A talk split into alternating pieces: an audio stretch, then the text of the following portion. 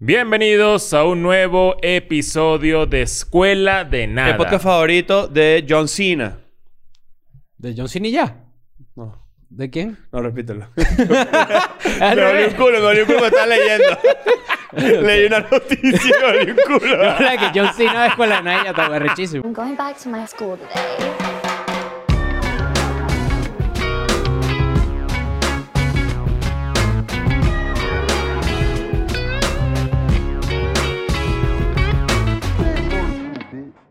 Bienvenidos a un nuevo episodio de Escuela de Nada. El podcast favorito del hermano de John Cena. ¿Quién? John Almuerzo. Ok. Parte de esa risa porque lo intentamos hacer y salió mal. Exacto. Pero bueno, está bien. Ah. Ahora, esto es importante. Hoy tenemos un episodio súper informativo, súper cool, que han pedido más que. Verga, han eh, pedido muchos cualquier otro. episodios. Es- es Pero antes de impresionante. comenzar, si les gusta Escuela de Nada, recuerden que por 5 dólares pueden sumarse a Patreon y ahí tienen casi 400 episodios exclusivos. Sí. Distribuidos entre los 100 primeros episodios de Escuela de Nada y 150 exclusivos, donde además hay otros formatos. Está Screenshot, está examen oral, están re- las recomendaciones Tema de y todo eso. Si tú quieres un episodio extra, además de los miércoles y los domingos, pues pagas 5 dólares porque además vas a tener los viernes un episodio nuevo y los martes contenido ¿Tú te extra. sientes huérfano los viernes? Es hora de meterse en Patreon porque entonces ese día te damos un- una pequeña caricia. Hoy fui, de a sacar, contenido. hoy fui a sacar unas copias de unas llaves. Primera vez les pregunté cuánto tiempo tenían sin hacer eso. Y me costó 5 dólares, dos llaves. ¿Sí? Y yo dije, Coño, ¿esto mejor lo vale Patreon. Patreon? ¿Dos llaves? ¿Cuántas O sea, llaves ¿Qué tienes tú? prefieres? ¿Patreon o no, o no entra a tu casa? Yo tengo una llave. Una llave. Yo tengo, o La de sea, tu una cuerda. Yo tengo una cuerda con siete llaves. No, sí, lo como peor siento que es tú, demasiado. ¿Quién eres, Conserje. ¿Qué es Pero mira, vale, mucha Ey, paja. yo- por cierto, y rápida, eh, recomendación rápida. Ah, sí. Em, no tengo llaves en mi casa. Es de pipu, pa, pu, pu. Lo máximo. No, no cargo llaves nunca. Claro. No es número, sino que tú haces pipu. Es Claro, voz. Pipu, eh, pa, si- pipu. y si me equivoco, pipu, pa, po- coño. Mira, hoy tenemos un buen episodio. Está con nosotros JD, Yes. nuestro experto en NFTs. Sí, señor. Eh, Porque no, les vamos a ser honestos. Pidieron tanto el episodio de NFTs que no, nosotros tres solos no podíamos hacer Exacto. esta conversación. Sí, la verdad es que no sabemos Porque nada. yo veo un acerca- NFT y veo el hago así. Y soy yo. Ya, listo. Arrechísimo ese Claro. NFT. La verdad, es que, eso. la verdad es 500 que mil no dólares. sabemos nada y para hacer un episodio flojo, con- porque siento que esto es un, un tema que, coño, que sí requiere bastante investigación. Sí. Para no cagarla, llamamos a JD. Bienvenido, JD. Eh, JD es... No, y para aprender nosotros también, que Bueno, no pues, sabemos mucho. Bueno, yo lo que quiero es hacer plata. Ya lo he dicho ya mil millones dicho de mil veces. Y estoy metido en este plan de cabeza porque, bueno, porque sí, porque quiero aprender, quiero saber cómo funciona esto y ver si definitivamente puedo vender cosas de escuela de nada a escondidas de Cris e Ignacio. Más. Más cosas. JD, primero bienvenido. Gracias por, gracias por estar con nosotros. Veníamos hablando antes de, de, de entrar como que en la conversación oficial. Estábamos como que poniéndonos un poco al día. Y sí sería cool que tú le cuentes a la gente por qué tú estás sentado aquí para hablar de NFTs. Porque, ¿qué, qué, qué relación tienes tú con esta in- nueva industria que, coño, es muy confusa para muchos? Y ya vamos a entrar en todos los prejuicios, en todas las cosas que se dicen al respecto. Porque sí es importante ponernos de parte de todos lados. Pero ¿por qué tú estás sentado ahí? Ok, bueno, te cuento. Yo comencé en cripto 2014, o sea, comencé muy temprano. Ok. ¿Cómo. ¿Cómo llegaste ahí? O sea, ¿cómo alguien en el 2014 te dijo, bro, crypto? Estaba estudiando en Canadá, un amigo que es un crack en la vida me dijo, bro, ¿sabes qué es una Bitcoin? Y yo, no. Mierda. Marico, ¿qué es eso? Me puse a investigar, me gustó. Estaba a 13 dólares, weón. Marico. 13, no compré, Hoy, obviamente, si no, estaría está? aquí, marico. Ahorita está en 60 60 mil dólares. No, ya subió más, creo que 68. Ok. Por ahí. Pero bueno, yo compré como, empecé a comprar como en 400 dólares. Que igualito es una locura. No, es una locura, obviamente, pero lo que más me atrapó fue la tecnología. O sea, es una tecnología que va a revolucionar el mundo. Poder descentralizar las cosas va o sea, a causar impacto en cualquier industria. Los NFTs es la nueva aplicación de esa industria y creo que viene acá para quedarse. Mm. ¿A qué te refieres con.? Te, te voy a interrumpir varias veces porque hay ciertos términos que seguramente la gente que no maneja nada de esto Claro. no tiene ni idea. Es ¿Qué- como el libro For Dummies, pero for becerros. pues, como Sí, sí, nosotros. Exacto, tal cual. Claro. ¿Qué es descentralizar? ¿A qué te refieres con descentralizar? Descentralizar es que no hay una entidad que gobierne las transacciones ni las relaciones entre los usuarios. Por ejemplo, Instagram es una red centralizada, o sea, una plataforma centralizada donde si ellos dicen, bro, no, te borran tu cuenta y bye. Claro. En cambio, Bitcoin, Ethereum están en una tecnología que se llama blockchain, que que es una cadena de verificación descentralizada que los mismos usuarios hacen. ¿Qué permite esto? Que yo puedo hacer transacciones a una persona que no conozco el nombre, no sé dónde vive, simplemente necesito su dirección. O sea, que yo con mi, con mi transacción, yo soy el centro de la transacción, se verifica a través de la conexión de gente que tengo alrededor, de los mismos usuarios. Exactamente. Ok. Ese es el blockchain. No, pero este estudió. Estudió. Sí, estudió. Ah, bueno, estudió. lo- lo- 20 puntos, lo- 20 lo- puntos. Sí, sí, sí. Lo O sea, tú me estás queriendo decir y yo qué sé. No, no, No, pero- lo acaba de decir, lo que estoy es repitiéndolo. Ah, o sea, que tú entendiste.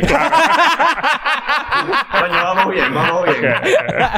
Arrechísimo. Y, y el- en el momento que tú, tú estás viendo, tú, o sea, a ver, tú estás viendo que los NFTs, y ya vamos a también a meternos de frente con el concepto del NFT, es el- digamos que es como que la nueva conversación como la que se tuvo de, co- de criptos hace no tanto. Sí, sí, Ok. sí. O sea, esto es Crypto 2015. Es una industria sumamente, ¿cómo decirlo? Nueva. Nueva, sí. O sea, una industria sumamente nueva. Y además de nueva, tiene una ventaja, que tiene el tema cultural detrás. Que yo creo que eso va a impulsar al mass adoption de una forma que cripto nunca pudo. ok. Ok, o sea, a través de, por ejemplo, de, de la cultura pop. Exactamente. Eso es lo que, eso es lo que... A lo que me refiero, sí. Por ejemplo, Mm. Gary Vee, uno de mis influencers favoritas, está súper metido en el tema, tiene su propia colección. Jay-Z, que es una de las personas más influencial, o sea, más influenciales de la historia ahorita. sin duda. O sea, tiene un CryptoPunk de imagen que es un NFT. O sea, La gente, la gente, perdón que te interrumpa, la gente que tiene eh, apes tiene problemas con los criptopuncianos. nada, somos amigos. Son amigos, son amigos. amiguitos. Claro. Sí. ¿Te imaginas que se armen las guerras de... de- Eso es- de- Oh, apes puede, pasar demasiado. Yo Puede siento que sí. Claro. Eventualmente va a pasar. ¿Cómo, cómo, ajá, primero que nada, creo que ya lo hemos hecho, ya hemos hablado un poquito de esto, solamente que desde el punto de vista como creo que muy ignorante y muy, coño, sin, sin tanta, sin que el mercado esté tan alborotado, porque por a, a- pesar de que sea muy joven, ahorita es la conversación, porque de hecho hay mucha gente, sobre todo chamitos, haciendo plata a través del NFT gaming, que ya vamos a hablar de eso también un poquito, que, que es como súper interesante, pero ¿qué coño es un NFT? Ok, buena pregunta. Un NFT, para ponerlo de la manera más, más, más sencilla, es un contrato digital que le puedes, lo puedes unir a un asset, tanto físico o digital. Ok. ¿Y qué te permite eso? Te da derecho de ownership o verifica que tú eres el dueño de ese asset digital, que era algo que hasta ahora no se había inventado, por lo cual hay todos estos chistes de, bueno, yo le tomé screenshot, ahora es mío. Y bueno, la verdad que gracias a esta tecnología ya eso, o sea, el que diga eso literalmente no entiende para nada qué está pasando, porque el valor no es la imagen, el valor es el contrato que está detrás de la imagen, igual que con los juegos. Pongamos un ejemplo. Vamos a decir que eh, yo le tomo una foto a Chris, ¿ok? En este momento y yo digo, y yo lo, lo tengo que registrar de alguna manera, tengo que hacerle un papeleo, algo. Tienes, tienes que hacerle un contrato digital. Le hago un contrato digital. Entonces hago que esa foto original, ¿verdad? Con ciertas características de código que no, tiene, no va a tener nunca una imagen similar, así sea un, como salvar la imagen o una foto, no es lo mismo. Claro, porque ahí lo que estás creando es un non-fungible token. Ajá. O sea, estás creando un contrato digital que dice, este pana creó este NFT esta fecha. Y tú además de eso le puedes poner un sinfín de reglas, que por ejemplo una de las más interesantes que yo he visto son regalías. ¿A qué me refiero? Tú agarras, creas tu NFT, lo vendes. Pero por cada reventa tú te puedes quedar con el 5%. Si eso lo Cada vez que la persona a la que tú se la vendiste lo, lo vuelve a vender. Exactamente. Tú te quedas con un pedacito de eso como si fueran acciones de, ese, de esa imagen. automáticamente. Ese archivo. Ahorita mencionaste algo interesante, que es que hay gente que, que piensa que, bueno, ajá, yo hago un screenshot y esto básicamente que ya, ya Lo tengo, ya, pues. ya lo tengo. Los right clickers. Los Eh, right clickers. Eh, es- es- yo creo que mucha gente piensa así. Y de hecho, eso es un, un elemento que hace que, que algunos no se metan de lleno en la industria del NFT. Porque dicen, coño, que, que o sea, no entienden qué hay detrás de esto que tú estás explicando. Es que, Justamente. es, es que, claro, hay, hay, hay mucho prejuicio o, cap- o no lo sabemos. Quiero, quiero, quiero poner las palabras que yo he leído en internet. Es importante hacerlo lo más frontal posible. Hay gente que cree que esto es una estafa. ¿En qué sentido? Tú puedes tú- vender una, un- una, una imagen que tú puedes tener solo gra- ¿Por qué tiene tanto valor? ¿Por qué alguien pagaría por eso? Eso es lo como que, a pesar de que, eh, eh, y siento, no quiero ser prejuicioso, pero en Internet se habla mucho como en esos términos. Entonces, eso, eso ¿por qué la gente no, qué es lo que no está entendiendo la gente cuando dice una vaina como esa? Ok, lo que no están entendiendo es que al final del día la persona o el proyecto que está creando no solo está vendiendo la imagen. Hay algunos que sí, y esos proyectos son una mierda. Ok. O sea, el 98% de esta industria se va a ir a cero. O sea, obviamente han pasado muchas estafas como en cripto igual. Pero está la Bitcoin, está la Ethereum. Ok. Hay proyectos que sí generan valor real. Un ejemplo de eso es Bored Apes Yacht Club. La semana pasada estuve en New York, o sea, Ujú. para el festival NFT. Y fui a tres rumbas gratis porque... Porque, porque tú tienes un NFT De monos. deman- como, con mucha demanda. O sea, que eh, la mejor analogía para que la gente que no sabe nada lo entienda es una membresía de un club. Exactamente. Un Esto- club de un hotel, de una, de una que se un revaloriza, resort. cada, Ok. que se revaloriza por el- cada vez que, o sea, por- con el paso del tiempo. Exactamente. Por ejemplo, yo compré mis monos como hace cuatro meses, promedio de 10 mil dólares cada uno. Hace tres días vendí uno en 300k. Mierda. Ok. O sea, y la gente, o sea, Wow. puede decir right click, marico, me lo quedo, pero bueno, no lo pueden vender. Yo sí, porque yo soy dueño del token que está detrás del mono. Y que, y que lo que tú dices es que el, real- el verdadero valor no es la imagen. Exactamente. Es básicamente que esa imagen es un, vamos a decir, un número de membresía específico que solo posees tú, que te da varios beneficios. Por ejemplo, tener un Board Ape que tú tienes uno. Vamos, voy, a, con tu permiso, ponerlo acá para que lo vean cuál tú tienes. Porque, eh, no me demandes porque no, no, estoy- no- no quiero que lo veas, pero lo, lo right-cliqué. Ok. Está bien, pero pero si quiero, con tu permiso. Pero tú tienes esta imagen y esta imagen te permitió ir a estas fiestas, te invitan a ciertos eventos, formas que, con la que compartes con pura gente que tiene un board ape como el que tú tienes. No el mismo, Exactamente. solamente que eh, el, el mismo club, ¿correcto? Exactamente. Y por ejemplo, Mm. Steve- Stephen Curry, el jugador de básquet, Sí. tiene uno. Ok. O sea, ese es el tipo de gente. Son, que- son limitados los... mo- O sea, Sí, hay 10.000 hay 10.000 monos. En- ahorita en el Ah, mundo. y todos no se van a hacer dueño. más. No se van a hacer más. Se han hecho colecciones como hermanas, por decirlo así, los Mutants, que en este evento en particular también tuvieron muchos beneficios similares Mm. a los monos. Pero la realidad es que en total de este club en particular solo hay 30.000 membresías. Y hay Ok. 8 billones de personas en el mundo. Va- vamos a retroceder ahí en los monos para que, para, para que la gente sepa qué son los monos. Porque, ajá, yo te conocí a ti porque te seguí en Twitter. Vi que tenías tu avatar del, del mono. Y a partir de ese momento, Twitter me empezó a recomendar contenido de NFT. Y me empezaron a salir otras personas que tenían, me imagino, sus monos. Pero no, más allá de eso, no, no, no, o sea, como que no he avanzado con esa información. Tú tienes un mono, ¿cómo llegaste a ese mono? ¿Qué es un Ajá. mono? Ok. Les voy a contar un poquito mi historia con el tema NFT Ok. para que entiendan. Claro. Como les digo, tengo bastante tiempo en las cripto. Vi esta nueva aplicación. Me pareció muy interesante. ¿Por qué? Porque estamos transicionando de un periodo de la web 2 a la web 3. Que la diferencia es que en la web 2 nosotros creamos los contenidos. Esto es web 2. Ustedes van, lo suben a YouTube, YouTube les paga. La web 3 es ustedes crean el contenido, se lo venden directamente a su público y ya no le tienen que pagar un No hay intermediario. intermediario. Exactamente, tú eres dueño de tu contenido, del asset digital. Y eso es lo que es tan revolucionario de esta industria porque te permite cortar al middleman Y, completamente. y Web3 no sería Patreon, por ejemplo. No, porque No, porque Patreon Patreon es la- plataforma, claro. Patreon es una plataforma. Todo lo que te quite porcentaje es Web 2. Claro. Ok, Y tu boca, que está Y, y llena de cuando huevos. se caen los números hace... Coño. Mamá huevo, llegaste más rápido que yo. Mamá web, Os, punto. Exacto. Claro. Ajá. Entonces, ¿cómo se continúa? Para- porque sí está interesante cómo llegas tú a, a- a- a identificar que. Primero, a que, a que tengas acceso a un mono a un precio como que súper por debajo del valor del mercado actual. Marico, salieron en 200 dólares. Imagínate tú. Con, 200 con dólares. eso te digo todo. ¿Cómo oliste que estabas entrando en algo que podía revalorizarse tan rápido de una manera tan agresiva? No sabía que se iba a revalorizar Ah, siendo fue muy- accidenta- accidental. Muy sinceramente, o sea, nosotros comenzamos a invertir en NFTs, digo nosotros, mi hermano menor y yo, comenzamos a invertir por Gary Vee.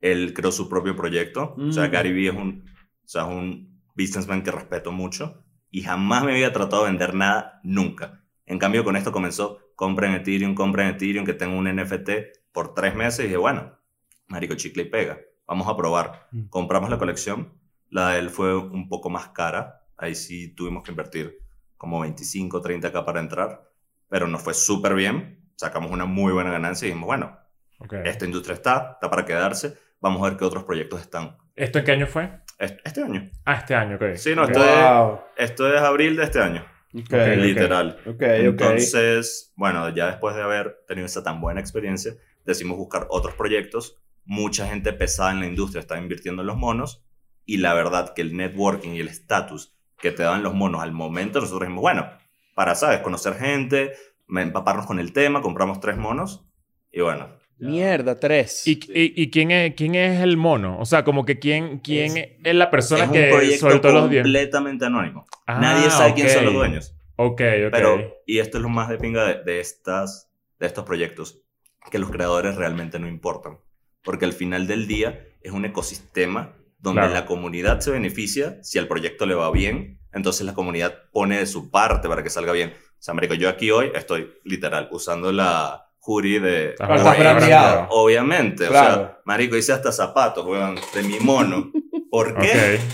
Porque Ahora tú eres responsable de ese pedazo de la marca. Exactamente. Mm. Entonces, lo estaba hablando en la conferencia con una persona que me dice, bro, esto es súper inteligente porque la comunidad se vuelven tus propios microinfluencers, donde yo me apalanco de la marca grande. Tú me seguiste en Twitter porque tengo un mono, ¿cierto?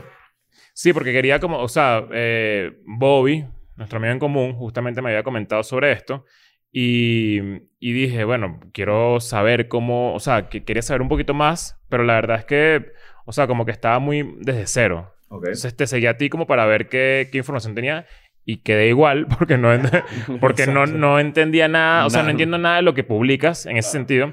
Y creo que este es un buen punto donde podemos, de- desde donde podemos partir porque capaz de ahora en adelante comienzo a leer tus tweets con un poco más de sentido y entiendo, ¿sabes? La, Pero es una que- buena pregunta que yo sumaría porque siento, entendiendo esta industria como algo revolucionario y no sé qué, yo siento que en algún momento el lenguaje tiene que...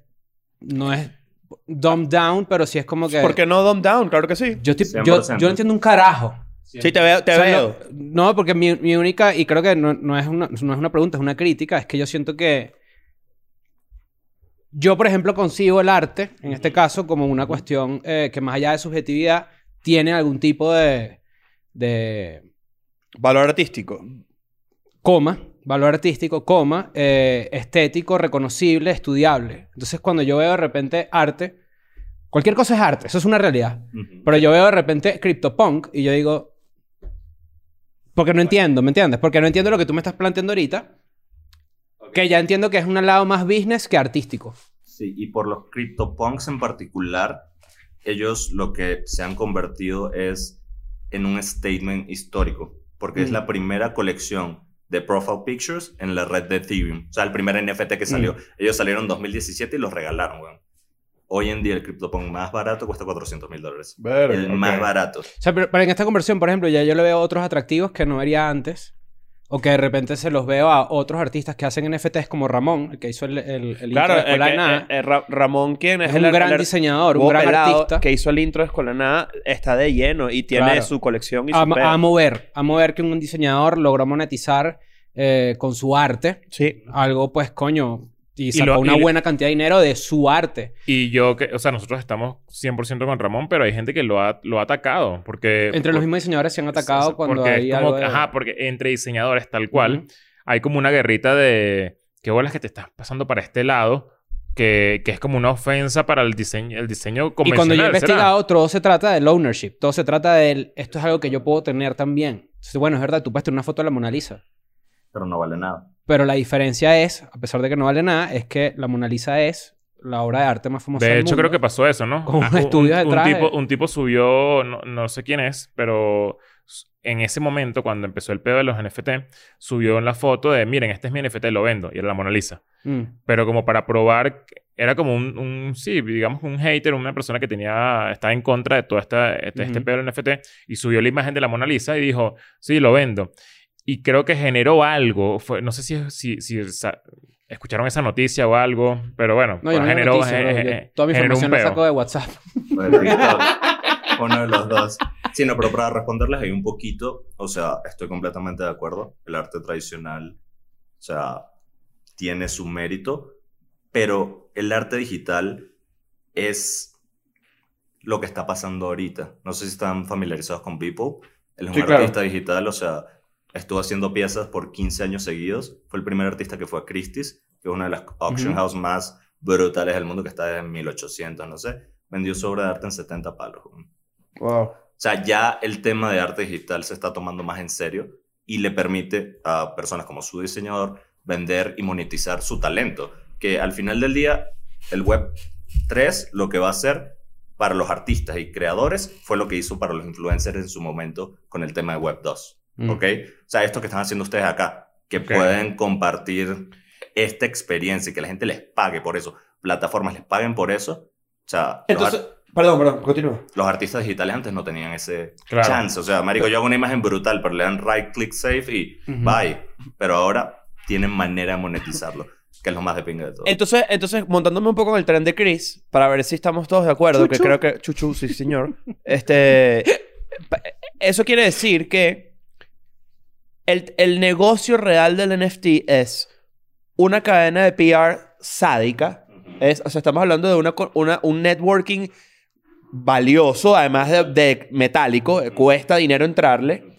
Es un, es, una, es un asset que se revaloriza con el tiempo, además, que tiene el plus de ser algo atractivo visualmente. No necesariamente arte, como concebimos nosotros el arte tradicional, sino que básicamente es una super membresía para la gente que ofrece esos perks específicos de pertenecer a estos clubes, pero que el tema de que si es arte o no es como más, es una conversación como más hacia un lado que, coño, esto, esto realmente es valioso por una cantidad de cosas y casi que lo que estoy viendo es lo último. Claro, y eso depende mucho del proyecto. Hay proyectos que sí son 100% arte.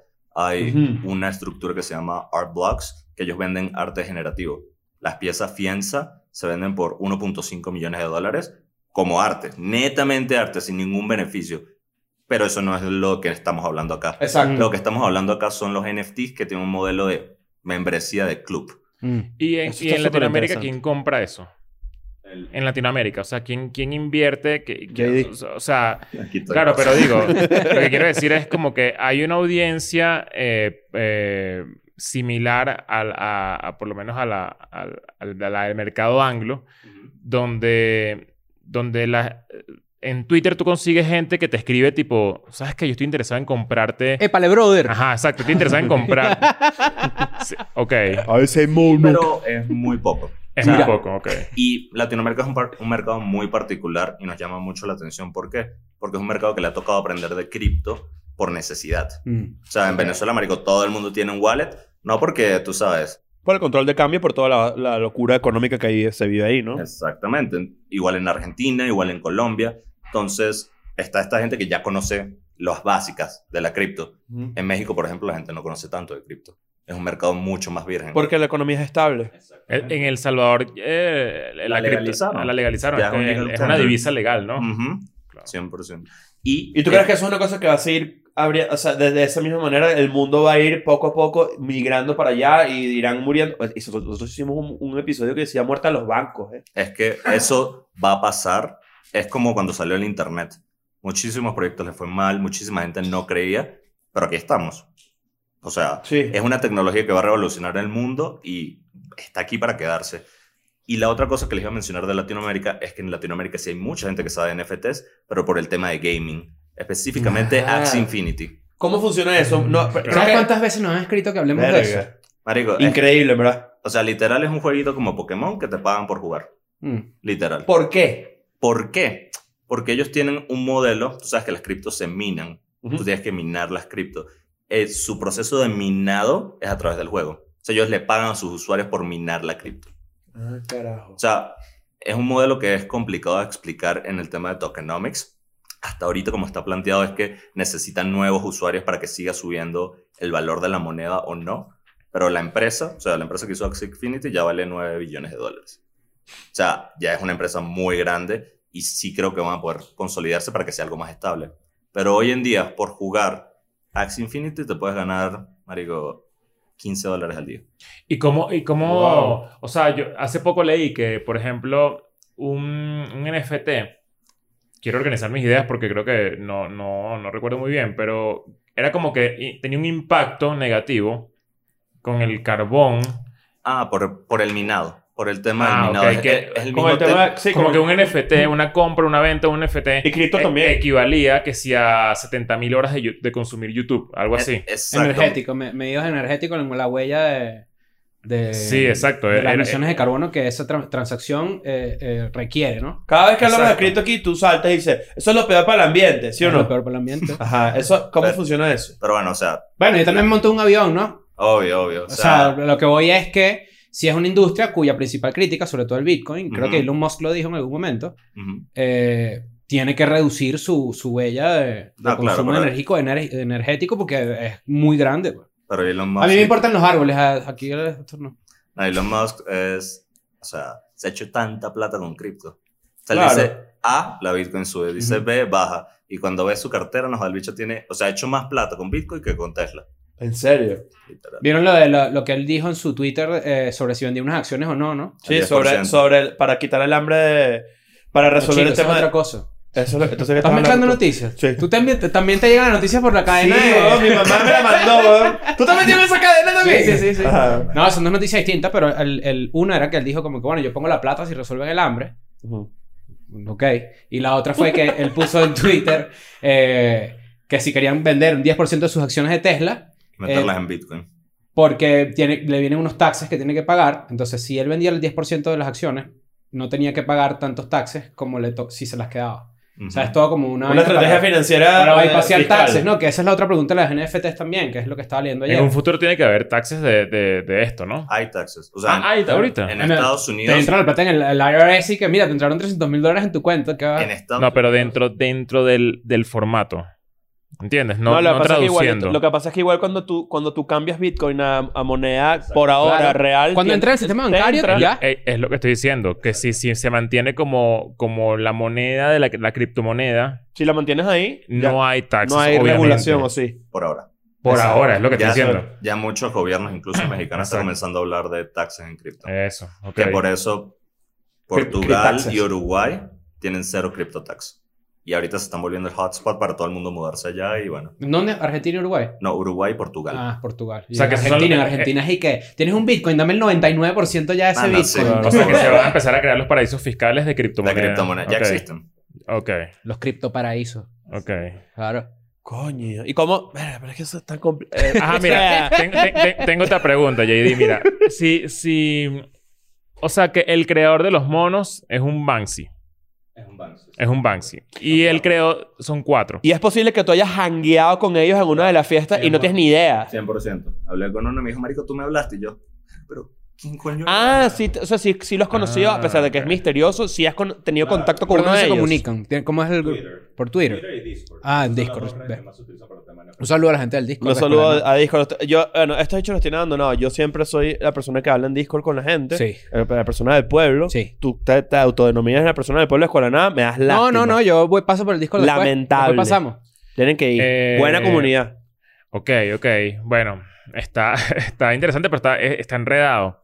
Yo tengo Eh, otra pregunta. Sí, claro. Sí, claro, ¿Cómo claro. hace, por Yo ejemplo, la gente que quiere entrar en NFTs y supongamos que... cu- ¿Cuánto costó el, al principio? No, no costó... eh, me dijiste que eran... 10.000. 10.000. O sea, no, No, 200 salieron a la venta, ¿no? 200 200 dólares. Ah, al principio. ¿Cómo 200. hace una persona que de repente dice, oye, me encantaría estar en este mundo, pero yo no tengo 10 mil dólares?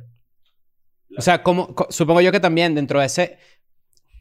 Acomodar el lenguaje para que de repente más gente lo entienda, tiene que también haber un un precio de entrada un poco Claro, menor creo- para que más gente Creo- lo creo haga, que, ¿no? Creo que el ejemplo perfecto somos nosotros. Yo quiero entrar. ¿Qué tengo Claro. que hacer hoy? No tengo 10 mil dólares ya. Yo tengo tres chicles y una chupeta. Listo. O sea, a cualquier persona que quiera entrar en esto, lo que yo les recomiendo primero es estudien para que lo entiendan. Mm. Hay muchísimos proyectos, o sea, hay un ejemplo de un rapero canadiense. Él quería vender su disco, no lo quería vender a través de una disquera. Dijo, bueno, se lo voy a vender a mis fans. Un millón de copias a un dólar. Se los voy a vender como un NFT. Mm. ¿Ok? Que otra cosa de pinga de los NFTs, tú le puedes poner cualquier regla que quieras al contrato. Y esas copias tienen derecho a explotación de ese álbum. ¿Ok? Ok. Entonces, tú vas, le compras el álbum al rapero por un dólar. Los vendió en 57 segundos. Todo Un su millón de álbum. dólares en Se hizo un palo en 57 segundos y sus fans se benefician que el precio de reventa hoy en día creo que está como en 2 mil dólares. O sea, tú me estás diciendo que si, Wow. yo, si yo creo una... Una, gale- una galería... Una galería no. Un... sí, vamos a llamarlo una galería de NFTs de Escuela de Nada, donde están todos los personajes que han existido en el universo de Escuela de Nada. Cada uno tiene un precio y cada persona que compra un precio, yo más adelante puedo anunciar que esas personas tienen acceso al meet and greet en un show de Escuela de Nada. Exactamente. Es un ecosistema que está chévere porque a ustedes los incentiva que ustedes le den valor a esa comunidad, porque mientras más valor percibido, más va a valer Ok. el token. ¿Por qué los monos ahorita el más barato vale 160 mil dólares?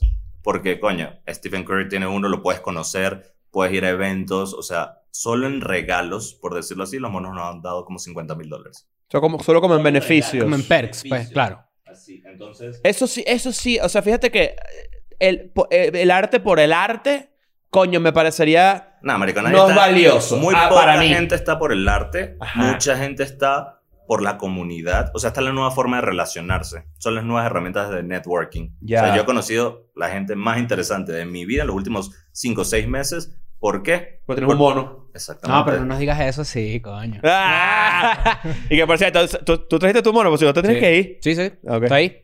Nancy. Y, y así, y así como monos, ¿qué otros, qué otros existen? Está B-Friends, que es el de Gary Vee. Él Ok. lo que hizo fue un concepto un poco diferente. Él no es tanto un club, sino es un token de acceso, como una entrada a una, a una conferencia que va a ser de forma anual. ¿Ok? Ok. donde va a traer a todo el mundo. O sea, la conferencia está brutal, va a ser en mayo, creo, en Minnesota. Creo que en Minnesota. Pero, o sea, él lo que hizo fue eso. Mira, marico, en vez de ve- venderte una entrada, te voy a vender Cómprame un un NFT. NFT y... ¿Y qué ok. es lo chévere de eso?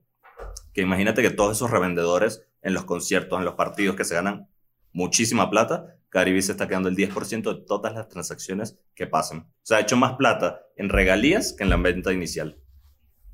O sea, la gente que le compró un NFT y revendió... Tú revendiste eso porque... revendí. Yo estoy interesado en ir al concierto de a, la, a conferencia de Minnesota. Yo te compré el que tú compraste y Gary Vee se queda con el 10% de lo que, de lo que tú... ok. De forma automática y por siempre.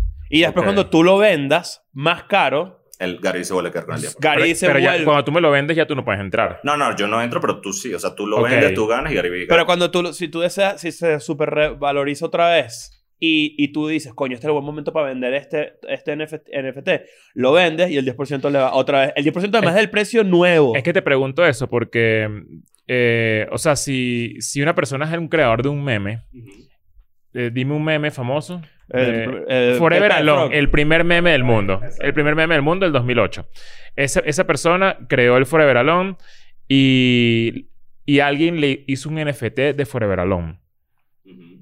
Esa persona no es dueña del Forever Alone, del meme Forever Alone, es dueño del NFT. Es, sí. O sea, he visto, No he visto memes que se han vendido, que los creadores lo han vendido. Ok. Y, o sea, y esto... Pero pues son los creadores. Claro, y ellos no lo venden con derecho de explotación porque mata completamente el sentido de un meme, que es que se haga viral, que todo el mundo lo comparta. Es más por el flex. O sea, por decir, marico, yo soy dueño de esto. Y está Ok. en mi galería, lo Muy ves. leo eso, por cierto. Que al, Ah, fin- ya entendí, que al final del día esto también se está volviendo un tema cultural, donde las personas cuando se relacionan te van a preguntar qué está en tu wallet, a qué comunidad perteneces. O sea, ya no va a ser Rolex, ya no va a ser Porsche, ya no va a ser tal, va a ser tengo un CryptoPunk. ¿Entiendes? Ok, ok. O sea, como Es un si- pedo como... Sí, es un, es un constante flex. Es literal lo que... Lo que, por ejemplo, en los 2000 eran las, Nike los está en eso. Nike Es el mejor ejemplo. Ujú. Sí. El mejor ejemplo de los últimos años en el que ser sneakerhead se convirtió en una vaina súper de estatus Ujú. y, y, pues empezó la reventa de sneakers y no sé qué y el peo. Nike está haciendo, sacó como unas patentes, o sea, estás enterado Yes. del peo, de que van a empezar a hacer como sneakers digitales. Y esta es la pregunta. Yo no puedo usar esos sneakers. Aquí no, pero en el metaverso sí. No sé si vieron que Facebook se cambió su nombre a Meta. Sí. Ok, eso lo hizo por dos razones. Uno, la marca Facebook estaba demasiado en la mierda y querían como un Sí, fresh obvio. start. Y el metaverse, que no hemos hablado nada de esto, pero bueno, ya, ya entramos. Justin Bieber acaba de anunciar en este momento un concierto, un concierto en el Metaverse. Exacto. O sea, el metaverse, más que un lugar, es que las personas van a empezar a usar más, van a pasar más tiempo en el mundo digital como lo estamos haciendo. O sea, ya por el tema pandemia se aceleró muchísimo, pero ya ahorita estas experiencias no van a ser así. Vamos a ponernos nuestro VR, vamos a estar en el estudio de forma digital y vamos a estar hablando como si estuviéramos en persona. O sea, yo ya he tenido reuniones en el metaverse, donde las personas tienen su arte digital en sus casas en el metaverse, pegadas a la pared. Le hundes clic, costó esto, lo hizo esto. O sea, es una forma nueva que la humanidad va a empezar a interactuar y va a vivir, que viene, sé que suena un poquito como de Ma- Matrix. y- Ok. Sí, y está da- medio, está medio Wally. No, Tengo es- miedo a ser súper gordo, ¿eh? Sí, sí, sí, sí. No, pero, Yeah. pero es algo que está pasando ya. Ok, ok. Sí, se puede, se puede llegar ahí.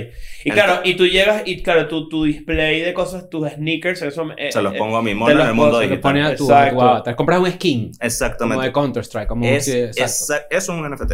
Claro. Los, los skins de los juegos son. NFTs. Solo que ahora el- ya no va a ser una plataforma centralizada, sino va a ser en este metaverse donde muchísima gente puede crear. O sea, imagínense un mundo real, pero digital, donde tú puedes comprar una parcela, hacer tu casa, hacer un club de comedia, hacer lo que tú O quieras. sea que más allá de, de toda la, la crítica y de todas las burlas y los memes a Facebook, fue una movida inteligente. Sí, bueno, esa gente está ahí por algo. pues. Claro. Sí, no, exacto. Eso es lo que yo digo. Pero ahora también es, eh, eh, no diría yo parte de la crítica, sino también parte de lo que algo que yo no entiendo, porque la verdad es que yo soy un carajo eh, en términos económicos bastante bruto. Ujú. Evidentemente hay un mercado especulativo aquí. Ujú, 100%. Sin duda. De demanda y oferta. Exacto. ¿Cómo? eh, eh, bueno, es que de nuevo la pregunta es estúpida, pero la verdad, porque no hay cómo saberlo. Pero estoy seguro que debe haber demasiados, eh, eh, no clubes, porque el club me dijiste que tiene perks, que ahorita te voy a preguntar cómo coño hiciste, cómo se hace para decir yo soy el dueño de este. Supongo que tú muestras el wallet. Tiene, tiene- no, tiene infor- una información específica. Tú tienes un número que ellos tienen. Una cédula. Tu wallet a su website y ellos verifican que está en tu wallet. Ah, mira. Claro, Mm. claro. Es como un- lo que antes era el, car- el, el carnet de Costco que tú tienes. Claro. Es un NFT. O sea, el tuyo. Yo uso su carnet de Costco. eh, Costco, mentira, no. no, mi pregunta es, eh, eh, si le estamos diciendo a la gente que esto es algo muy interesante y que suena muy interesante, coño, ¿cómo saben, cómo, cómo lograrían saber cuando están metidos en un mercado especulativo o no? Esto Porque no- es como, o sea, coño, yo sí trataría de... Es una buena pregunta. O sea, eh, y a eso voy a sumar una cosa, que es que, ¿qué pasaría si, Ne- o sea, si Netflix quiere que yo deje de compartir la, la contraseña con mi familia, con mis 33 primos, que, que ellos pueden hacer, ellos pueden arreglar eso con un NFT. Exacto. Ok. Exactamente. O sea, todo el modelo de membresías, todo el modelo de loyalty va a migrar para allá. ¿Cuál es la limitante? Que la gente no lo entiende. No Mm. sabe cómo tener un wallet, no sabe cómo comprar cripto, no sabe cómo transferir. Pero para responder tu pregunta... Porque, perdón, que te interrumpa rapidito, pero porque todo el mercado de NFT se maneja con cripto. Exacto. Ah, Ok, importante. Yo compré 50 dólares en Ethereum una vez, porque, que, por- porque, porque, no sé, por, curiosi- por curiosear. Y ahorita tengo 200 dólares. Esa es mi ganancia en, en, en ese mundo. Yo la pasé mal en el Total. mundo de cripto. Y- ¿Verdad que este dicho compró Un rato cripto el día, el día que hubo un crash Yo, yo, lo- yo la pasé terrible me, fue tu culpa, bro. me, tra- me- tu culpa. me traumaticé. Pero ¿Cuán- eh, después ¿Cuánto de- perdiste? ¿Cuánto perdiste? No, no, se dice. Dilo, tienes que decirlo. Como Bueno, yo puedo decir que al día de hoy... dólares. Como burda. mil dólares, burda. Yo puedo decir que al día de hoy yo me he ganado 3 dólares en criptomonedas. ¿Sí? Porque yo... Puñito ahí. Yo bueno, me, claro, yo- son tres más lo que tenía antes. Mira, esto sí. yo lo hice porque hace como... Invita, invita. yo creo que hace como un año, no sé cuánto, eh, intentamos vender un screenshot de la primera conversación de los tres como en un grupo de WhatsApp diciendo que íbamos a hacer escuela de nada. Y lo intentamos vender y yo- bueno, yo, yo también me puse como medio goloso y puse que la, la- lo mínimo es dos mil dólares. La gente como que ofreció que sí, 700 dólares y retiraba la oferta, qué sé yo. Eh, no entendía muy bien cómo funcionaba. Pero gracias a eso, o para, para que funcionara, yo necesitaba abrirme una cuenta en Trust, Ok. que Ujú. creo que es... Trust Wallet. Ajá, Trust Wallet. Eh, y, y meterle creo que 50 dólares, algo así, no recuerdo. Y por eso es que tengo esos 50 dólares. Y ahorita están en 200. Claro. O sea, como que me imagino que, bueno, que obviamente subió y eso, pero no tengo ni idea. En ese momento, en ese momento que, que nosotros hicimos esa movida, ese, ese intento de entender, creo que muy, muy cavernícola mente de nuestra parte que en verdad nunca entendimos la vaina del todo.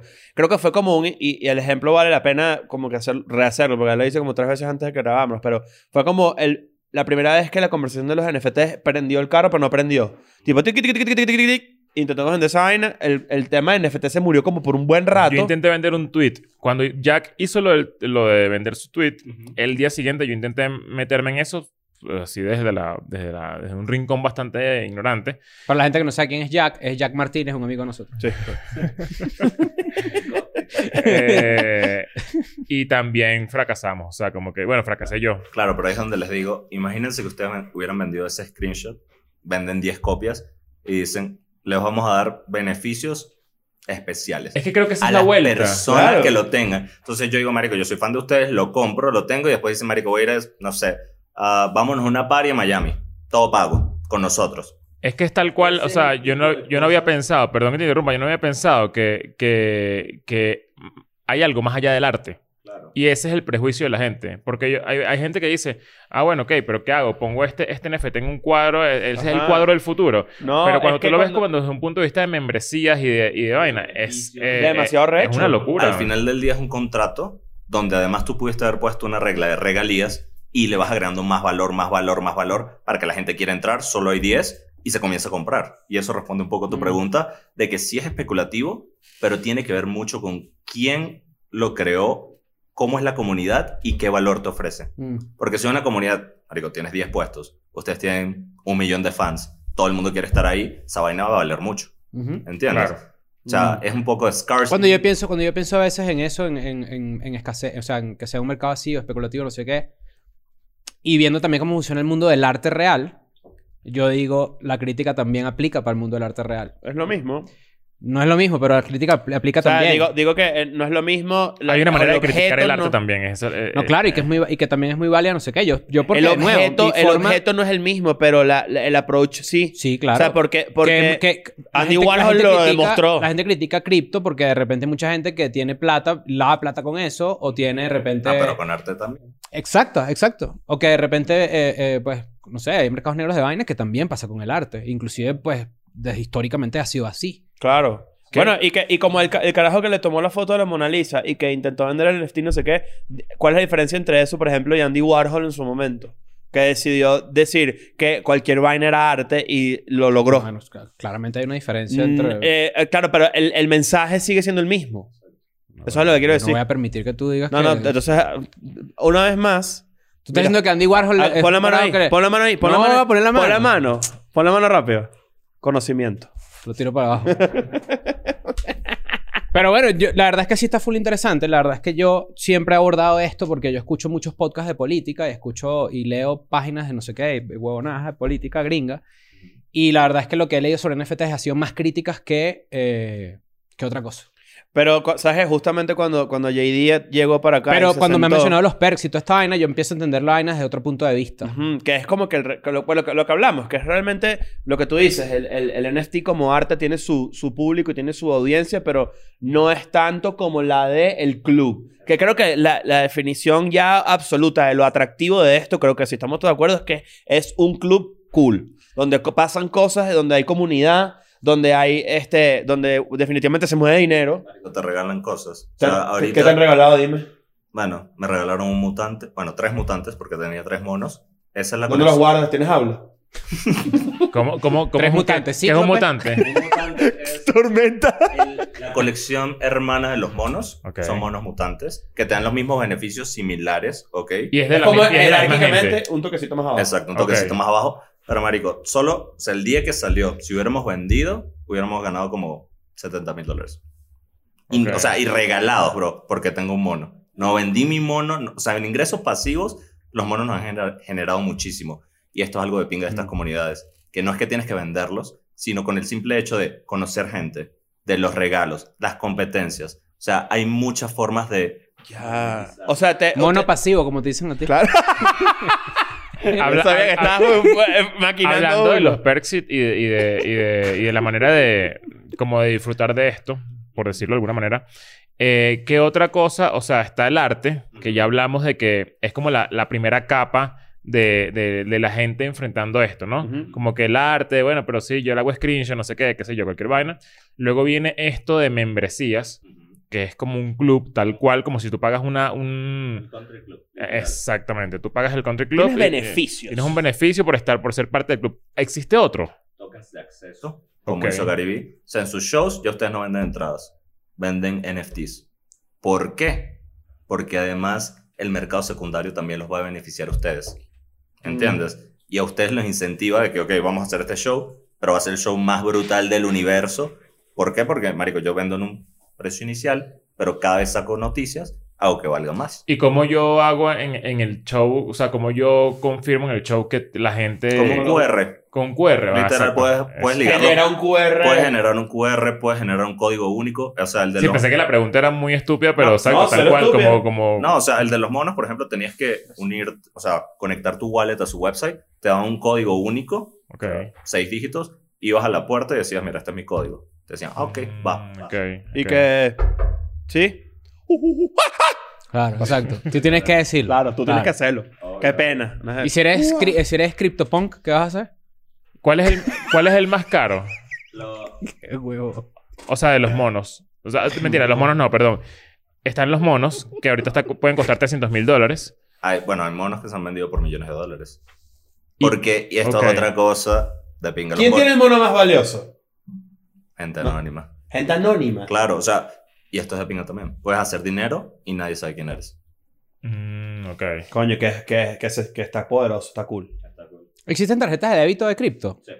¿Y, y cómo, esos, cómo, cómo funcionan esos cajeros? O sea, esos cajeros tienen una red. O sea, ¿quién pone el, efectivo ahí? O sea, son una pregunta que yo, de nuevo, me las hago así como... Change te hace el cambio al momento. O Mm. sea, por ejemplo, Binance tiene Vips o no. Acá en México no. Yo lo he visto mucho en los aeropuertos. En los aeropuertos hay como banners de nueva tarjeta cripto. Y es Visa, y es Master. O Sí, sea, no, ya hay muchas asociaciones ya. La verdad que el tema cripto está muy adop, o sea, está muy, ¿cómo decirlo? Mainstream en el tema de que ya sea el legal tender de un país, Mm. muestra hacia dónde vamos. Sí. O sea, ya Ok. el- la Bitcoin va a sustituir el oro.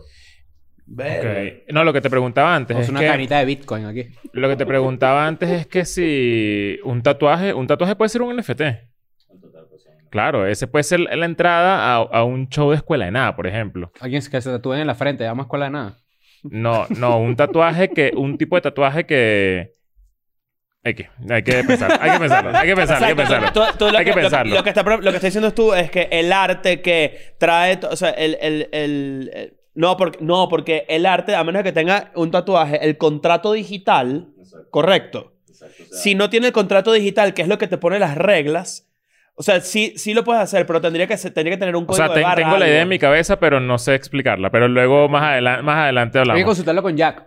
Con Eh, Jack Martínez, habla con que Jack. nos diga, claro. Este, no, lo que te decía antes es que están los monos como, como modelo de negocio, vamos a ponerlo de alguna manera, pero hay algo más gigante que los monos. O sea, creo que en el tema cultural, los únicos que están compitiendo ahorita realmente son los Ajá, CryptoPunks. ok. Pero los CryptoPunks, más que porque los CryptoPunks no ofrecen nada, ningún beneficio.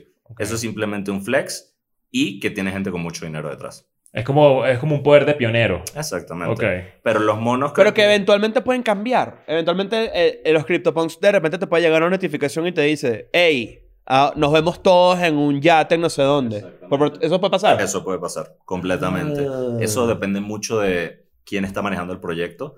Pero los que mejor se han consolidado con el tema cultural ahorita son los monos. Han salido en Rolling Stone, agarraron al manager de Madonna y de YouTube. Y una Lo- portada de... lo- de- Sí, Sí, ya, de ya Rolling salieron Stone. en Rolling Stones. Ok. O sea, de portada. Que eso es, wow, la gente dice cualquier cosa, pero no es fácil. O sea, para un proyecto NFT que salió hace seis meses, ya estar ahí Claro, o sea, no es cualquier es vaina. algo impresionante. Y ya que está mencionando tanto a Jack, déjame decirles algo de pinga. ¿Saben el blue check mark que tienen en Twitter? Sí.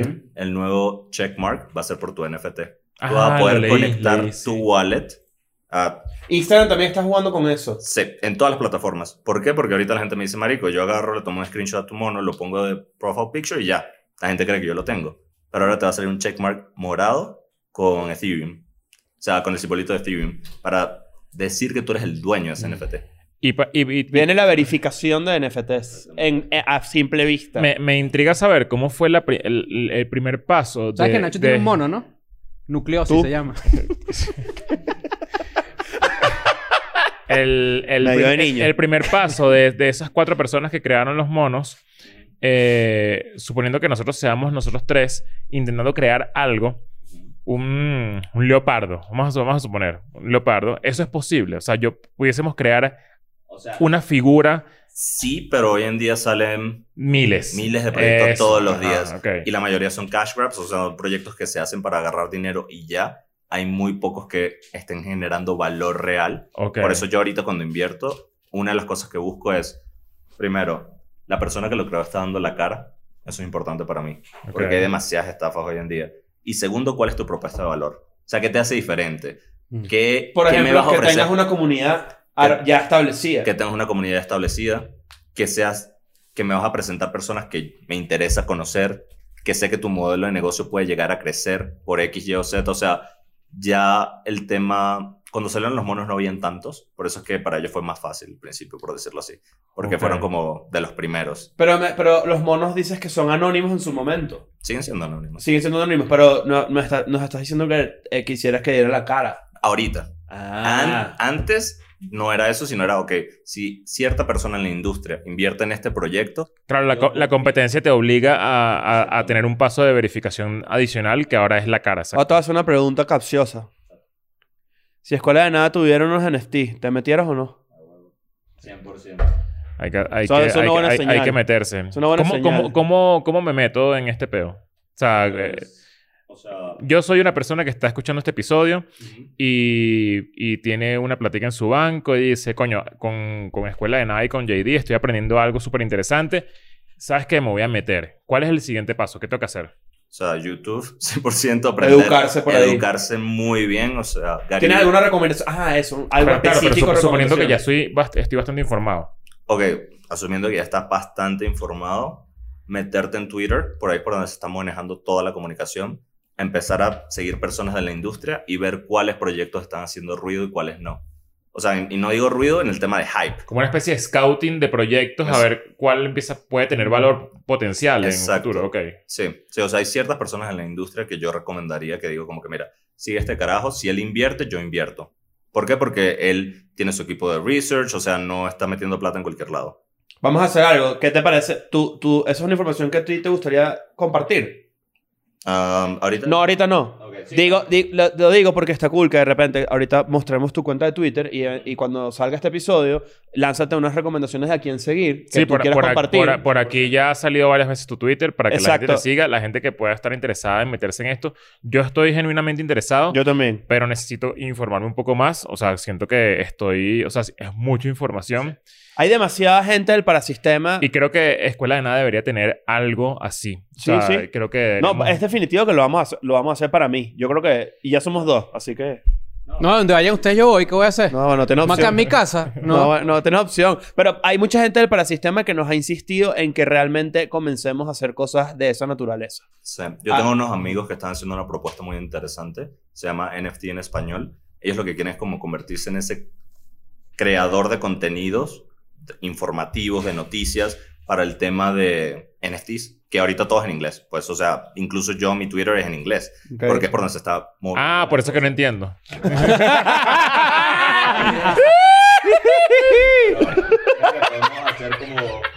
Que bola como se adelantó corriendo. Claro. Ni así, no, lo vas a hacer tú, lo voy a hacer yo.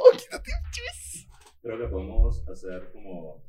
Empezar a crear contenido para las personas. Ok. sí hace falta. Arrechísimo. Me parece demasiado arrecho. JD, gracias. De verdad, este, este episodio no es solamente con JD. No, eh, pero me, me gustaría mostrar a la gente lo que salió el viernes pasado en Patreon. Ah, yo también creo. Vamos a hacerlo. Eh, eh, ¿Qué es? ¿Tú has sido patético? No. Marica, esa cara, vale. De una. Esa cara, vale. Mira, mira, mira. Claro que, es- claro No. que ha sido. No. Coño, yo... ¿Has yo hecho un showcito? No. Mentiroso. Te lo juro por Dios. ya mismo que yo no he hecho show nunca. Sí, es no se hace. asqueroso, sí. Pero yo considero que sí fue. Perdón, tengo un poco de bostezo. Eh, Depende la cantidad de followers que tengas. Debatible. O sea, tú tienes... Que, ¿Cuánto tienes tú? ay, yo me, acuer- me acabo de acordar de algo. A ver. ¿Qué? Una vez, hace un montón de... No, ti- ¿ya ¿Qué? No, yo te estoy No, bueno, está bien. Ah, bueno. ¿Tienes que- ¿Qué Ah, no, pasó? me- ¿Estás psicólogo o qué? No, bueno, ¿qué? Ay, me acabo de acordar de algo. Coño, la Me madre. acabo de acordar de algo. Una vez... Te rayaron el cable. Por cierto, esto es educación sexual para los niños. Bueno, vamos a empezarle para que, para, para que no se nos... para que no se nos Me pase. dijo que por el chiquito y me cagó el palo. Coño, vale. La conocí por una prima que ya falleció. Coño. Coño, Ella era... Coño, la madre, esta, esta oración que viene ahorita chimba, pero voy con todo. Mira, aquí dice, alguien dice, mira qué patético esto. Mira qué patético esto, de verdad. No seas mío. marico. ¿Cómo es la voz? Eres la persona que más he querido en este mundo. Eres la persona que más he querido en mi vida. Una semana luego de haber terminado en buenos términos, me escribió molesta porque yo no había compartido memes o estados asociados a la depresión.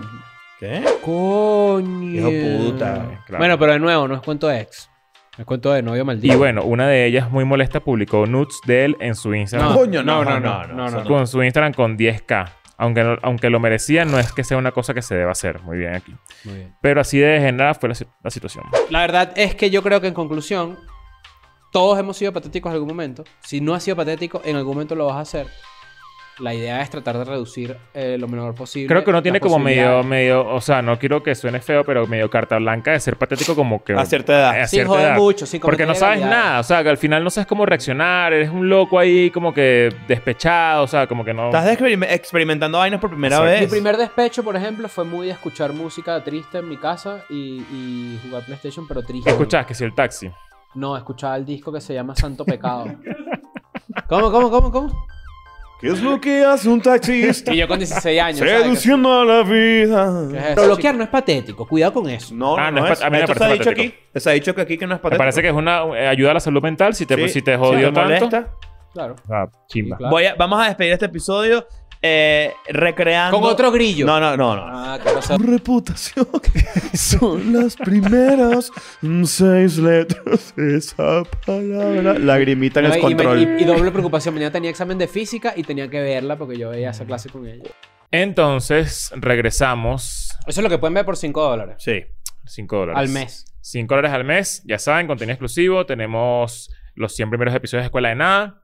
Y además, todos los episodios más el contenido extra que lanzamos los martes. Exacto. JD, gracias por estar con nosotros. Vas a quedarte con nosotros. Bobby Comedia. ¿Qué Bienvenido. coño haces tú acá? Vamos a empezar. Primero, que, que queremos contarles que eh, Bobby y Escuela Nada tienen una relación muy estrecha y muy cool. Porque Bobby además es dueño de Go Live. Son los dueños de Go Live. Y Go Live es de donde ustedes siempre han disfrutado los mejores eventos que, que hemos Únicos e hecho. inigualables. Y únicos inigualables que hemos hecho en escuela, que hemos hecho Escuela Nada y una cantidad de artistas más. Pero la verdad es que tú estás acá y estás en este momento sentado con nosotros y con JD por otra razón Sí. específica. Esto tiene una Correcto. conexión importante con una de las últimas preguntas del bloque anterior, que es que existen, yo pregunté si existían varios proyectos, además de los monos, eh, porque bueno, porque quería saber si, si a mí me interesa esto, en qué pudiese yo invertir. Y resulta que sí existe un proyecto aparte, que de hecho Bobby nos va a contar un poco sobre eso, que tiene mucho que ver con la presencia de los NFT en Latinoamérica. Bobby, ¿cómo estás? Entonces- Muy bien, vale. Déjenme hablarles un poco de Jesús. y que Jesús, el NFT mayor. Jesucripto. Eso Claro, Jesucristo, hay que enterrarlo ya. claro. Jesu- Jesucristo debe, debe existir. Jesucripto. Claro, tiene que Eh, existir. claro, pero... Los palos. No sé de qué, qué mala idea tuvimos. Es que Jesucristo es el palo. Puros, puros monos, pero Jesucristo con distintos sombreros y distintas chaquetas. y. No, crucificado así, crucificado así, hay Claro. distintos. Esa escuela de nada. Palazo.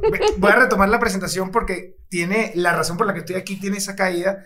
Nosotros nos vinimos a México, cuando hablo siempre de nosotros, Mariana, mi esposa, que siempre tengo que nombrarla, la familia Comedia. Nos venimos a México y lanzamos Go Live. Era una boletera, llega la pandemia, empezamos a inventar como eventos en streaming y llega Escuela Nada y mete un mega palazo. Doble megapalazo, para, ser, primero, para pero- ser honesto. Sí, dos, pero- dos palazos el año pasado. De hecho, acá en, en este lugar se, se dice que la universidad de tu chamo la pagó Escuela Nada. Eh, Bueno, todavía está en el colegio. todavía está en el colegio, pero sí. Cuando no digo para el futuro. Pero es así, la verdad, tienes una boletera, vendes 900 boletos, 1000, viene Escuela de Nada, se tira un proyecto y vende 17, 18 mil boletos a todo el planeta y la vaina fue... pff, 19 mil, pero eh, eh, hay Para- que ser exacto. Y después viene Leo y vende 6 mil boletos tomando agua una hora, eso también fue. Arrechísimo. Y luego la película también. Bueno, y después está eh, Escuela de Nada saca la película, pero Escuela de Nada tiene su peo con Patreon, mete ese poca gente, nosotros tenemos Go Live y decimos, coño, hay que meterse en la vaina de la suscripción. Yo llamando a, a Leo, mira, esto, te, te pasaría si yo saco un, un Patreon. Yo no llega la- atendiendo. y llega la gente de Patreon y llama a Escuela Nada y dice, tú no has ido de aquí porque ustedes son los duros de la vaina. Y yo estoy con el peo de la suscripción y voy a un desayuno de empresarios venezolanos Caramba. y me siento al lado del hermano de JD, que es un emprendedor. J- JD. Que se llama JD. David Roa. JD Senior. David Roa, que es un emprendedor, el bicho acaba de levantar capital para un emprendimiento de fintech fintech y yo dije, me- tengo que preguntarle cómo hacer para levantar plata. Yo Claro. quería plata para mí. Me siento y el bicho no para de hablar de NFT. No, que mi hermano tiene un mono, esa vaina. Lo compré en 10 mil, ahora vale 150 mil y yo cuéntame más. En ese momento Claro. valía 150 mil. En el momento que me lo cuenta. Ya no, ya vale mucho, dale 300. El de él vale 3. Bueno, Vendieron. lo vendimos, lo vendimos en 300. Claro.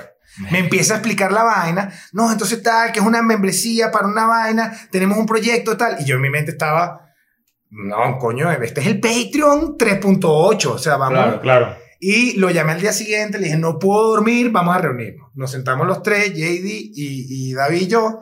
Ellos pensaban que yo les iba a decir, hagamos una colección de Bobby comedia y yo les doy beneficio y tal. ¿no? Entonces yo llego y le digo, vamos a hacer el Comedy Monsters Club. Un club de comedia que la membresía es el NFT. Y este dicho dijo, voy, ya. Marico, de aquí va, soy. Va. Aquí soy, va, ya, ¿qué hacemos? Ok. Ah, un Este- poco, este- un poco. Esta es la primera vez que tú hablas de Comedy Monster Club en, en o sea, en, Que en- YouTube está escuchando esta Ah, vaina. que YouTube está escuchando esto. Ok. Ok, perfecto. ok. Y está la gente de Google y que, ¿eh? ¿Cómo? ¿NFT? Ok, Eh, está, cool, está cool que, que en el primer bloque del episodio hayamos definido que el- la- la- uno de los atractivos, por no decir el atractivo que más nos interesa a todos los que estamos en esta mesa del tema de los NFTs es que se crean comunidades y se crean un club. Cuando tú propones el, el- el Monster Comedy Club, ya, Al ya revés, estamos... es Comedy Monster El Comedy Monster Club, este, como ya, ya estamos entendidos que va a venir, eh, eh, y, y veme corrigiendo a medida que lo voy elaborando en mi mente, me imagino yo una serie de NFTs que te dan una, una cantidad de beneficios de, basados además y, y montados encima de la comedia, que es una capa más. Ya que de de repente una fiesta en un yate y un peo, sino que ¿cómo, cómo, cómo in- incorporas comedia, eh, por ejemplo, en un club de NFTs? Así empieza la emoción, me explota la cabeza. Yo tengo tiempo como en relación con, con, con el mundo de la comedia, el networking en la TAM. Y la, la idea conceptual es que la gente que tenga estos NFT puede decidir a quién ver. Y nosotros nos vamos a encargar de que lo vea. Wow. y empezar a hacer eventos arrechos, brutales, presenciales e híbridos, o sea, o- y, y y online. En toda Latinoamérica. en todo, con los mejores comediantes de la TAM. Ok, no está, o sea, no es un solo lugar, es lo que quiero decir. Es correcto, es para todo Ok, la TAM ok, y enfocado en la TAM. Claro, aquí viene la magia de que este carajo está metido y conectado con todos los bichos de NFT. Se voltea para allá, se va para Nueva York y le dice a los bichos, ok, tenemos este proyecto en la TAM y todo. ¿Qué? Cuéntame más. Entonces están todos pendientes del lanzamiento de esta vaina para acá con la intención de colocar 10.100 tokens para la comunidad de comedia más monstruosa del mundo. 10.100 tokens es lo que va a salir entonces Monstruos. Ujú. Del de monstruos. O sea, 10.100 mo- monstruos. Así 10.000 es. 100 membresías, pues. Pero son monstruos cada uno, son diferentes. Son monstruos. Somos. Ok. Hay una combinación de 100 monstruos, son 100 monstruos ilustrados y luego tienen cambios en fondos, en Mm. backgrounds, como le decimos nosotros en el Ah, ok. Claro. Antes de que sigas ahí rápidamente. It's very este- important. ¿Ah? It's very important. Es- si, si este proyecto estalla demasiado duro, ¿te cambias el apellido de Bobby Comedia a Bobby NFT? No, porque sigue siendo comedy. Ok, ¿qué ok, no, claro, le pregunté. claro, le pregunté claro. por si acaso. Bobby, come- Bobby Comedia Monstruo. Entonces van a ser mil, ci- mil cien. 10.000. 10.100, perdón. 10.100 monstruos de comedia y 100 van a ser como los... Son los bases. Entonces eso es- Guárdame uno ahí. va. Van a cambiar de fondo y hay más con fondo blanco, menos con fondo verde, menos con fondo rojo y unos fondo único que son los más raros y más valiosos que van a tener más beneficios. A ti siempre te ha gustado cazar monstruos. Sí, claro, cómo no. Claro. La diferencia entre tuyo es que tú los matas. ok, ¿y quién...? Va, que me interesa el tema de Matamonstruos. este proyecto está de pica, pero ¿cómo- Matamonstruos también cómo- fue una- un buen hobby. ¿Cómo...? O sea, ¿quién diseña esto? Ok, entonces empieza la vaina. Comedy Monster Club, vamos a echarle bola, ¿qué hacemos? Y tal. Hay que buscar un ilustrador. Yo tengo mi ilustrador de bolsillo, un venezolano que es una pala, que es Edville. Claro. amigo de la casa, amigo ¿Cómo mío no? desde hace muchos años. Claro, ok. Crack. Ilustrador, lo llamo y le digo, chamo, tienes dos semanas para hacer 100 monstruos diferentes. Y el dicho, "N- es imposible. Le digo, tengo tantos dólares. Y me dijo, ya voy. y arrancó y dos días antes tenía los 100 monstruos, unos bichos bestiales, Ok, que son los que llevan la colección. ok, ok, ok. Arrechísimo. ¿Cómo, cómo, ¿Y cuál es el siguiente paso? ¿Dónde, ¿En qué estatus está en este momento? Vamos a hacer una, vamos a hacer una, antes de esa pregunta, una, una, vamos a bajar a tierra todo lo que hemos dicho.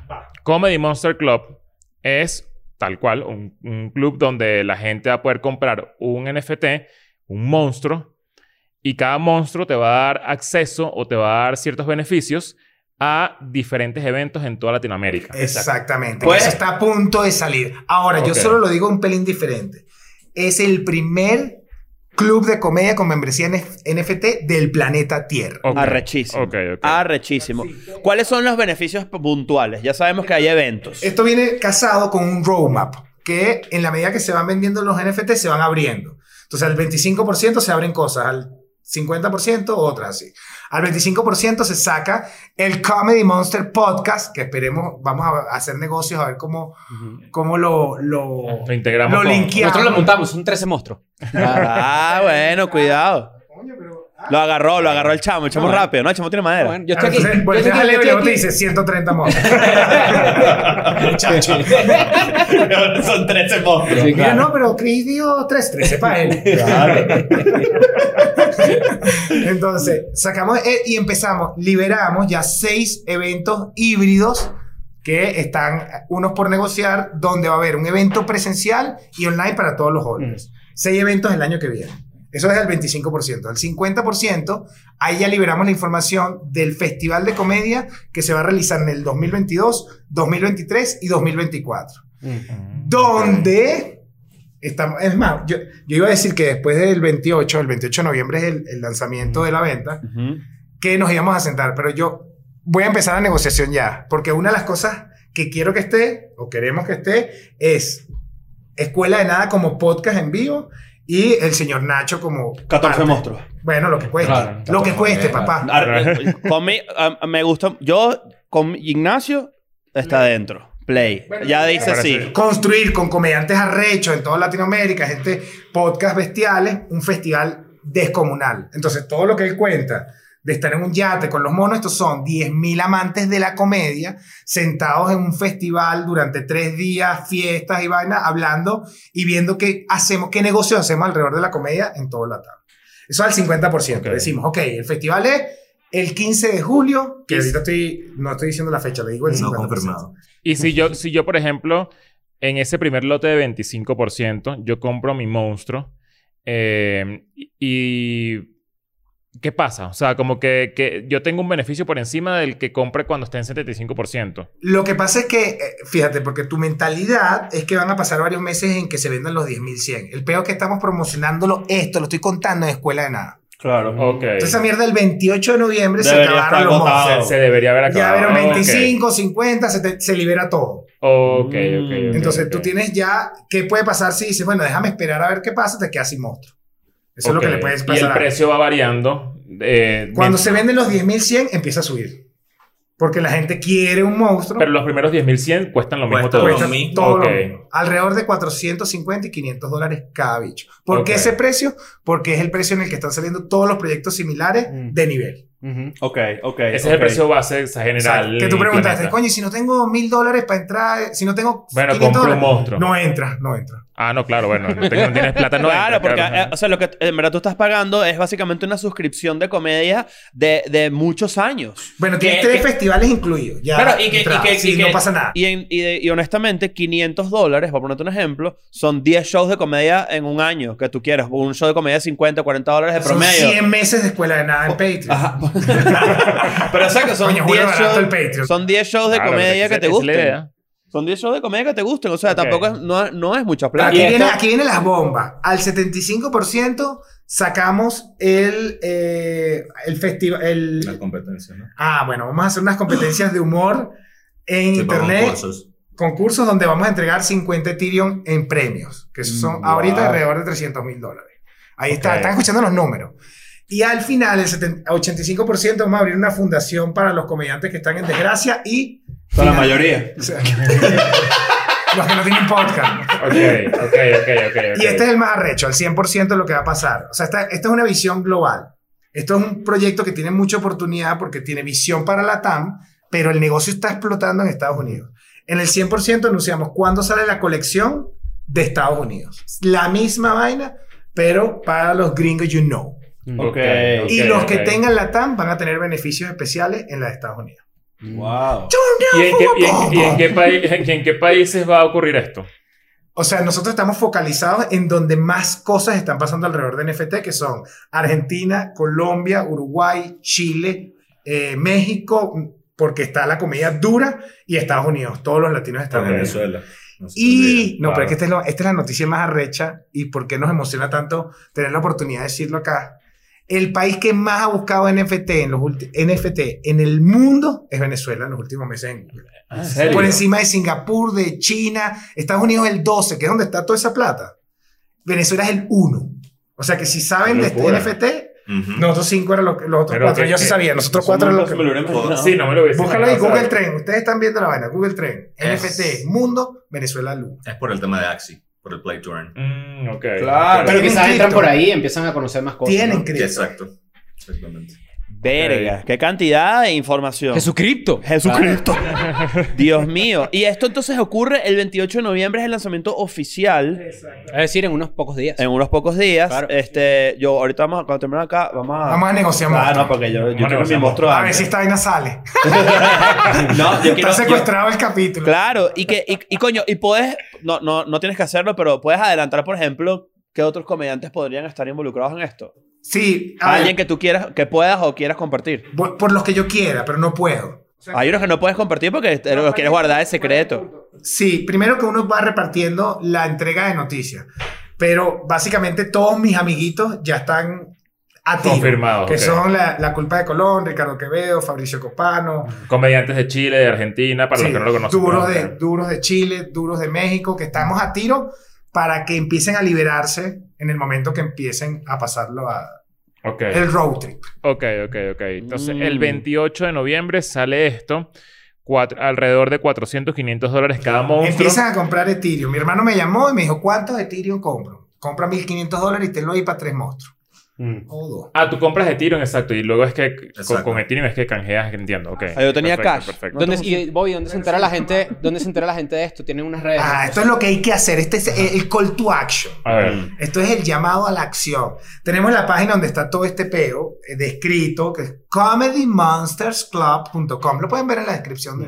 Ok, sí, sí. Ah, ¿sí? Sí, sí, sí, claro, eso sale. Ah, Y por aquí te dejamos un Instagram. si tú dices algo que sale, sale. Es, arrecho. como- es mágico. Tú tienes que pedírselo a Nancy. Nancy, Claro. ponme aquí una vaina aquí y él te lo Una pone. foto de Tom Cruise. Ahí está, Ahí está. rapidísimo. Una foto limitador de Tom Cruise, que se parece full. Los dos están bellos. Qué arrecho. comedymonstersclub.com. Mira, mira. si me das los lentes, te lo hago. ¿eh? ComedyMonsterClub.com. Así es. ¿Y qué es lo que va a pasar? Hay una vainita que dice el Monster News. Suscríbete acá, pones tu correo y te vamos a dar toda la información porque hay un bombazo y ya con esto dije todo. Ok, ok. El 22 de noviembre es el pre-sale, que tiene facilidad para comprar, va a estar súper fluido y hay una lista limitada de personas que van a poder comprar el 22. Entonces se inscriben ahí para que tengan la información. Y el 28, les avisamos a la hora que va a salir, se abre la venta para todo el planeta. Ok, Boom. ok, ok. Ok, Tú puedes escoger tu monstruo. ¡Ay, ahí, qué buena pregunta! Claro. No. Ah, no, Ah. No, eso es arrechísimo. Está medio huevo Kinder. Esto es bien arrecho. Literal. Ah. El huevo Kinder. Sí, claro. Mierda. No sabes qué te trae. Así es, porque es Ok. parte... O sea, sabes que es un huevo, pero no sabes quién. Si hay, uno, si hay uno más raro, ¿cómo va a valer lo mismo? Se matan para agarrarlo. Aquí tú vas a pagar lo mismo por Ah, todo. claro, ya entendí. Es un sobre barajita panini. Y a los tres Literal. días, Claro. ¡Pac! se voltea y te puede haber tocado el más arrecho. Pagaste lo mismo que el blanco Mm. y te tocó el más bestial. Claro, Ok, te salió el ok. holograma de Brasil. Claro. Y entonces todo esto se pega a lo que JD nos contó al principio, de que cuando se acaben, pues evidentemente en tu contrato digital tienes allí, pues lo puedes revender o como te dé la gana, ¿no? Claro, y tienes tus, y tienes tus beneficios clarinete ahí. Tú, tú, tú. ¿Dónde guardas el, el monstruo? En la cartera. En la cartera, claro, aquí yo lo tengo, una estampita. en la- en las entradas Claro, del cine, la Misión virgen- Imposible la- 3. La virgencita del Carmen, ¿verdad? Y la... Ese sí es un buen NFT, ¿viste? Las vírgenes. Se las venden a las Entre tías. viejas. Claro, Claro, yo tengo el- la del Valle y tú, el el la del Valle rapera. No, yo tengo la rosa mística, cuesta mucho más caro porque brilla full así. Es un holograma. El Jesucripto pe- pe- funciona para eso, Sí, ¿viste? claro, sin Bueno, duda. palazo. ya estamos sacando aquí un, Sí, sí, sabes, sí. un modelo interesante. JD, tú que eh, certificas el, el- el hecho de que Mons- eh, Comedy Monster Club es una locura. Va a ser una locura. Va a ser una locura, ¿verdad? Se suena como una locura. No, va a ser una locura. Primero porque es el primer proyecto nativo de Latinoamérica que tiene este público ya cautivo por el tema de Play to Earn, de las cripto, que creo que hace falta una comunidad latina en la industria.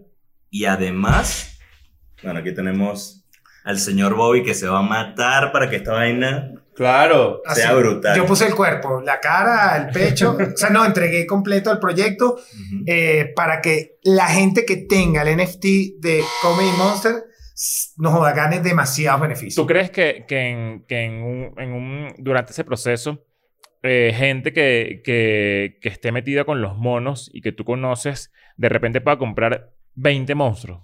Yo, o sea, por lo que he hablado, sí. Y lo que más les interesa a ellos es lo del Chapter USA. O sea, ese airdrop que vamos a hacer, ese regalo a nuestros holders, Ujú. ellos dicen, bro, o sea, esto va a ser una locura. Ok. Tema de comedia, tema de Latinoamérica, un proyecto ya aprobado en Latinoamérica que transiciona a Estados Unidos, la va a partir. Entonces todo el mundo... Ok. ya, ya me dio el muchacho. Pero sí, no, tanto la comunidad como las personas que las que hemos hablado están súper emocionadas. al. Ok, ¿Qué, qué, qué- cu- como que cuéntanos un poco de la experiencia que tuviste, por ejemplo, que algo de, de Strokes, que viste... Ah, sí, sí. Bueno, esta semana, la semana que pasó, fui a New York a la NFT Conference, donde, bueno, hubieron reuniones de todos los proyectos, una conferencia central, pero los monos tuvieron una warehouse party de 2.000 monos, donde llevaron a The Strokes, llevaron a Chris Rock, llevaron a otro comediante que se me olvidó el nombre, ¿cómo se llama?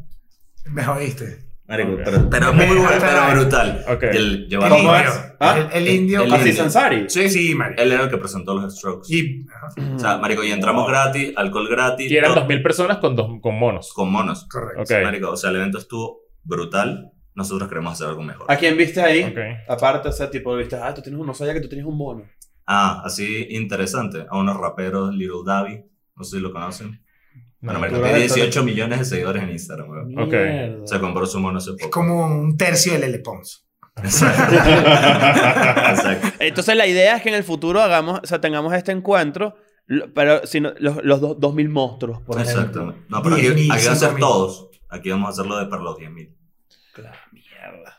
Y nunca, y esto, esto se, se, se en, el- en un futuro puede expandir, o sea, tipo, pueden salir más monstruos de parte de Comedy Monster Club. Ok, pueden salir colecciones paralelas con beneficios paralelos, pero no pueden Como los mutantes. Porque si Siempre no, se quedan rompe- 10.100. si no rompes la economía que, que maneja el 10.100, Sí, o sea, que como, son como esa la especial. la- Exacto. Exacto. Después nos sentaremos con gente que tenga una comunidad recha para generar las colecciones únicas de Escuela de Nada. que Exacto, para Escuela de Nada. Un, Ok, o sea, ok. un, monstruo, un monstruo de DN, por ejemplo. Unos, unos mil monstruos de DN. Exactamente. Exacto. Mira, está está súper interesante todo esto.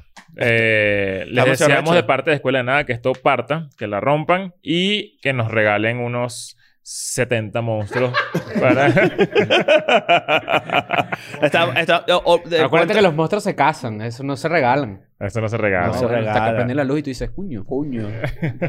Y que tú no, yo no te había pedido el Uber, ¿o qué? Mira, JD Bobby, gracias por venir, gracias por explicarnos, gracias por poner en contexto a la gente con los NFT como a mí, que yo la verdad es que no sabía nada. Como a mí Eh, también. eh, Estoy seguro de que hay mucha gente que se le despertó el hambre con esto. Y, y bueno, ya aquí dejamos las redes de ustedes de Comedy Monster Club para que cualquier cosa que, bueno, que les interese también se informen y, y se metan en este mundo. Yo creo que me voy a meter sinceramente, Yo también. pero, pero bueno, ahí tenemos que hablarlo y vamos a ver qué inventamos con Escuela de Nada. Y creo que Los Monstruos es un gran inicio para si tú estás en este peo y bueno, nosotros vamos todos a, a ver, a ver qué tal ese peo. Yo le tengo mucha fe, lo que escuché me suena demasiado recho. Este, y claro, y, vamos, a, vamos a ver qué pasa con los monstruos. Me gustan los monstruos. Bu- buena iniciativa latina de NFTs. Este, y gracias una vez más por venir. Y ya les por este espacio. Claro. Vámonos Nos para el coño a la madre. I'm going back to my school today.